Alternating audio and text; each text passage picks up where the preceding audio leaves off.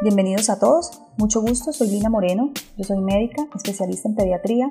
con maestría en ciencias biomédicas con énfasis en genética médica, candidata a título de doctor en ciencias biomédicas con énfasis en genética médica, posgrado en bioinformática clínica,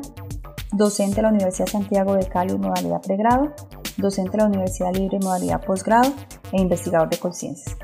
El día de hoy les voy a compartir con respecto a generalidades de las enfermedades de depósito lisosomal y fisiopatologías de la mucopolisacaridosis. Las enfermedades de depósito lisosomal son un grupo heterogéneo de cerca de más de 50 enfermedades metabólicas genéticas hereditarias de carácter degenerativo, compromiso multisistémico, crónico, debilitantes y con una elevada tasa de morbilidad y mortalidad, que comparten una alteración en la función de los lisosomas. Los lisosomas son unas organelas situadas en el citoplasma celular, cuya función es hidrolizar diversas moléculas complejas derivadas del catabolismo de las células. El lisosoma actúa de esta forma como un sistema de reciclado de los componentes de estas macromoléculas, que favorece la continua remodelación de los tejidos. La mayoría de estas enfermedades de depósito lisosomal se deben a déficit en la síntesis de una enzima lisosomal específica o también conocida como hidrolasis. Sin embargo, también puede verse a fallos en el procesamiento de las enzimas o a un déficit de proteínas activadoras o del transporte. Se suelen clasificar según el tipo de sustancia acumulada y el déficit enzimático. Individualmente son enfermedades de baja prevalencia, salvo en alguna de ellas en ciertos grupos étnicos y localizados, pero en su conjunto pueden aparecer en entre 1 por cada 5.000 a 7.000 nacidos vivos, como sucede en la gran mayoría de los errores innatos del metabolismo. El patrón de hereditario es autosómico recesivo, con la excepción de tres de ellos, la enfermedad de Fabry, enfermedad de Hunter y enfermedad de Danon, cuya herencia está ligada al cromosoma X. La presentación clínica puede suceder desde el periodo neonatal, de lactante menor, lactante mayor, hasta la vida adulta. La sintomatología puede ser muy variada y multisistémica, habitualmente con un curso progresivo y de carácter incapacitante y mortal. Los factores que pueden influir en las manifestaciones clínicas son el tipo de sustancia acumulada, los órganos donde se deposita, la actividad enzimática residual y otros factores menos conocidos como la eficiencia de la actividad catalítica de la enzima, fallos en transporte hasta el lisosoma, una mayor velocidad de degradación o concentraciones reducidas de ciertos factores activadores. Dentro de este grupo de enfermedades se encuentran las mucopolisacaridosis,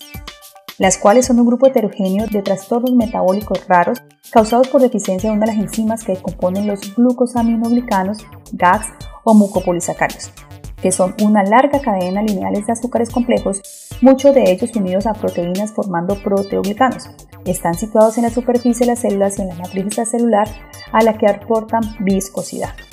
Intervienen también en la formación del tejido conectivo, líquido sinovial, cartílagos articulares, válvulas cardíacas como lo es el condroitin sulfato, el glucosaminolicano más abundante en el organismo. También contribuye a la formación de la piel, de las arterias pulmonares e hígado como la heparina, que tiene una función también anticoagulante,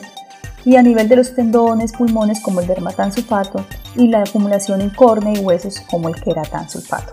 Si tiene actualmente significados con respecto al avance, sí los hay. Efectivamente se conoce mucho más sobre las funciones de los GAGs y su rol biológico en los procesos de comunicación, señalización celular, regulación de crecimiento y proliferación celular, promoción de la adhesión celular, anticoagulación, reparación de heridas y en particular los GAGs extracelulares presentan reservorios y co-receptores de diferentes moléculas de señalización.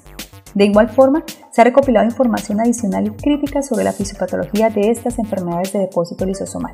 gracias a estudios que profundizan sobre el papel de estos lisosomas en la biología celular, no solo sobre la degradación de estas macromoléculas, sino que también hace parte de una vía compleja de autofagia lisosomal, de biogénesis lisosomal y la activación de todos estos productos para adaptación a las condiciones ambientales. Esta vía tiene como estímulo la fosforilación, la localización subcelular del factor de transcripción EB, actividades reguladas principalmente a través de la función del complejo multiproteico de rapamicina 1, que es el mTOR, localizado sobre la superficie citosólica de la membrana lisosoma.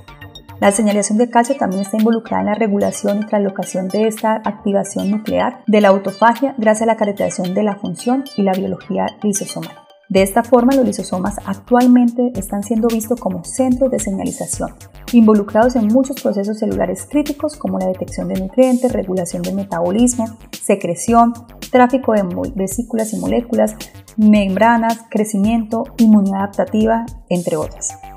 De esta forma, el defecto de degradación de estas moléculas tienen como consecuencias manifestaciones clínicas variadas y multisistémicas. En la patología de las MPS específicamente, estos eventos incluyen el almacenamiento de sustratos secundarios. Los compuestos almacenados son muy heterogéneos e incluyen glucosfingolípidos, fosfolípidos, colesterol, gangliósidos GM2, GM3, lactosilceramida.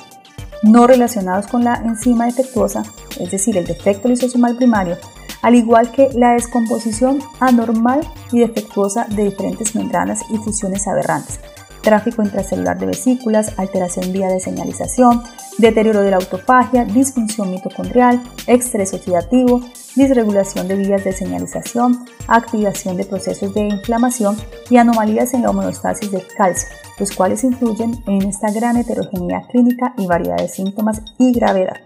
Los gangliósidos pueden influir en la dendritogénesis durante el desarrollo. La acumulación, por lo tanto, de estos compuestos puede desencadenar cambios morfológicos en la dendrita y en el axón que conduce a una disfunción sináptica, alteración a nivel de la microglía, neuroinflamación, neurodegeneración y muerte neuronal.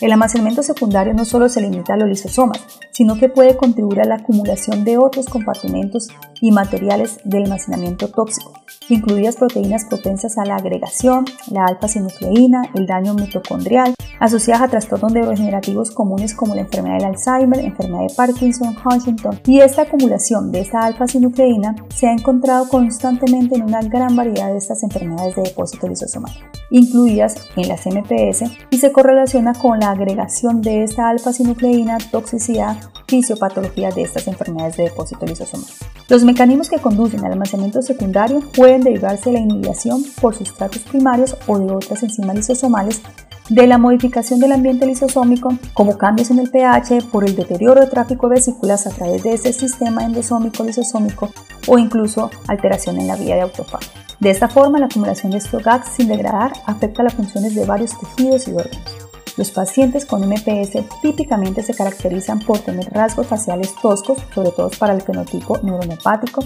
no tan acentuado en la forma atenuada, no anormalidades esqueléticas articulares como disostosis múltiple, talla baja, pectum carinatum, cisfoscoliosis, contracturas articulares, hiperlaxitud ligamentaria, pueden también tener hepatoesplenomegalia,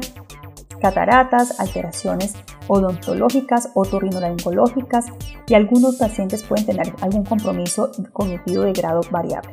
Las MPS de esta forma son enfermedades metabólicas, genéticas, hereditarias, huérfanas de carácter degenerativo, progresivo,